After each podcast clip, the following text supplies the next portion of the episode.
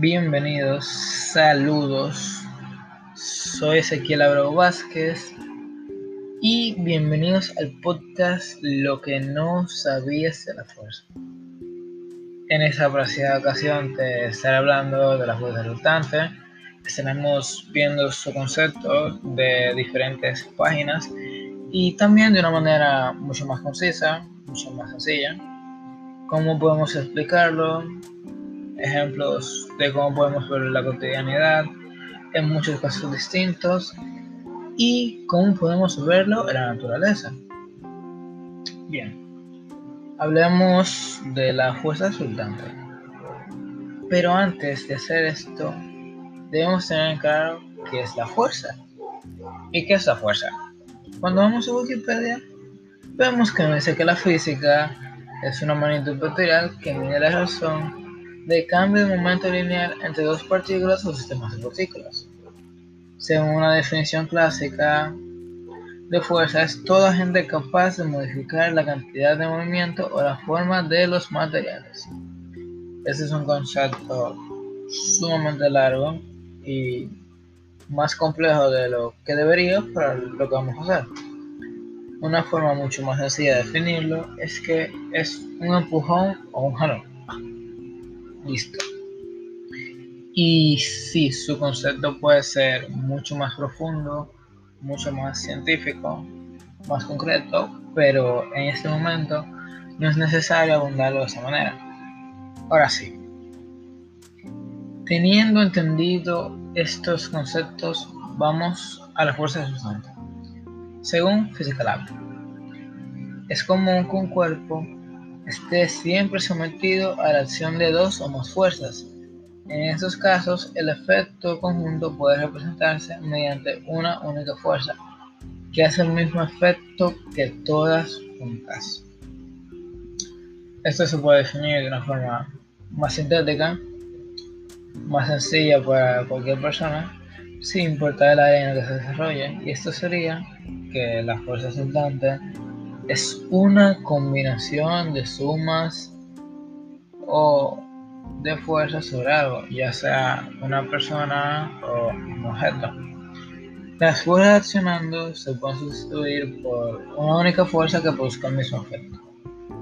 Esa única fuerza es la fuerza resultante también conocida como fuerza neta, y se representa con el símbolo FR, ambas letras en mayúscula. El efecto que produce la fuerza resultante va a depender de su tamaño, dirección y sentido. Las magnitudes físicas que poseen dirección, sentido, son magnitudes vectoriales, siendo la fuerza que actúa sobre un cuerpo de magnitudes vectoriales la fuerza resultante.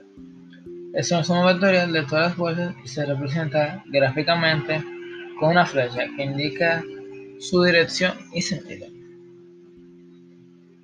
Basándonos en estos conceptos, vamos a proceder a explicar algunos temas. Y el primero es cómo podemos explicar la fuerza resultante. Bien, podemos explicar esto de una manera sencilla, como cuando un cuerpo sufre la acción de dos o más fuerzas, un ejemplo de esto sería una mesa.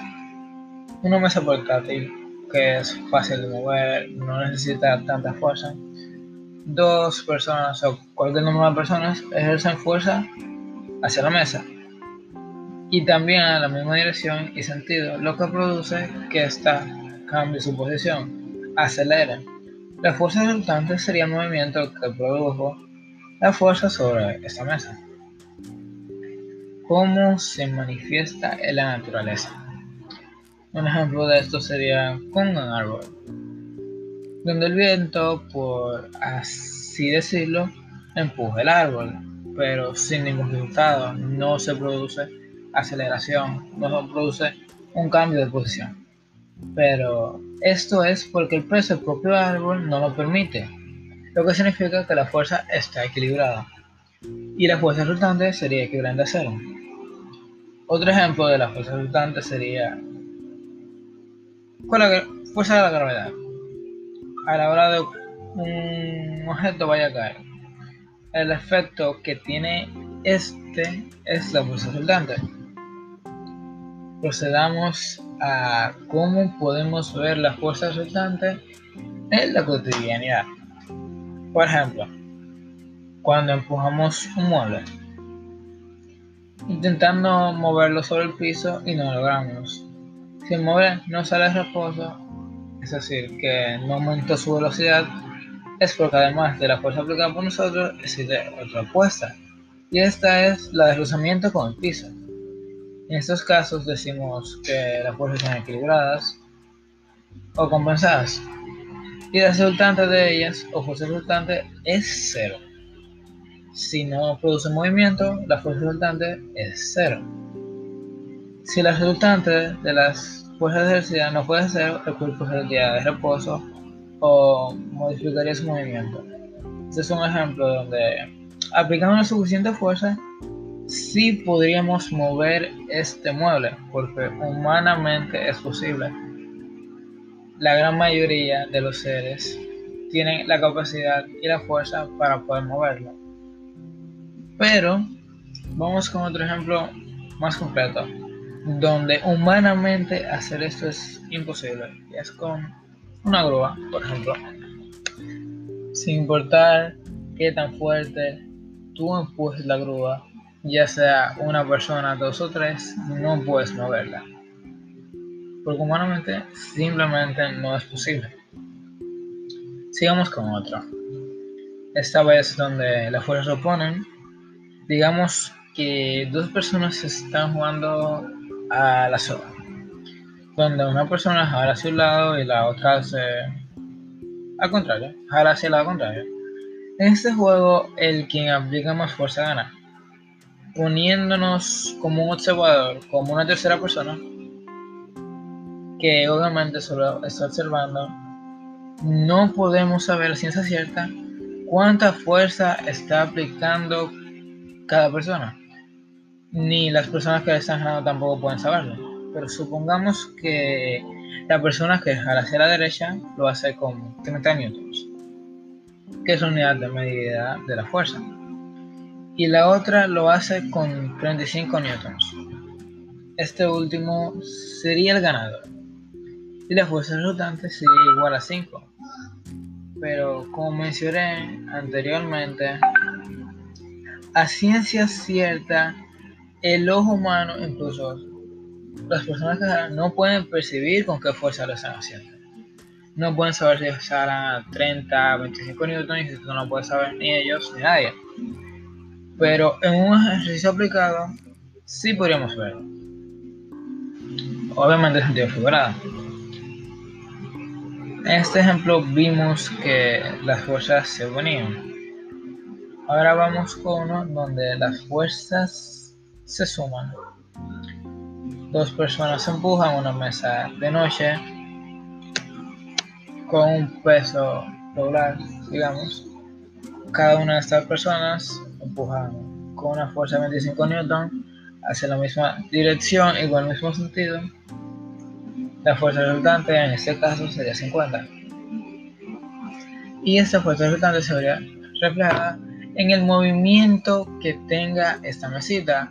Es decir, esta mesita experimentó una aceleración. ¿Qué hizo que se moviera? Bueno, no una aceleración, pero la aceleración se pudo ver como la mesa se movía. La fuerza produjo una aceleración que hizo que la mesa se mueva. Y ya para dar el cierre. Al final siempre será lo mismo, el mismo concepto estarán jalando o empujando con la misma dirección o no, con el mismo sentido o no. La fuerza resultante siempre se representará igual, como el desplazamiento que produjeron las fuerzas, a no ser que, como uno de los ejemplos, esta esté equilibrada. En dado caso, si no está equilibrada, está desequilibrada.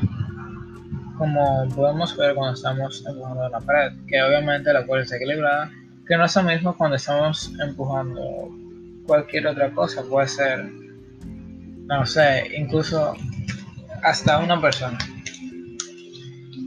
Ahora sí, para despedirnos.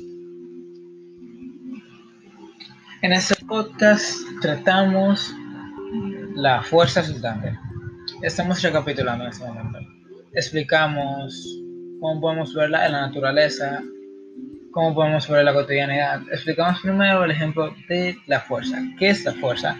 Antes de meternos lleno en lo que es la fuerza redundante.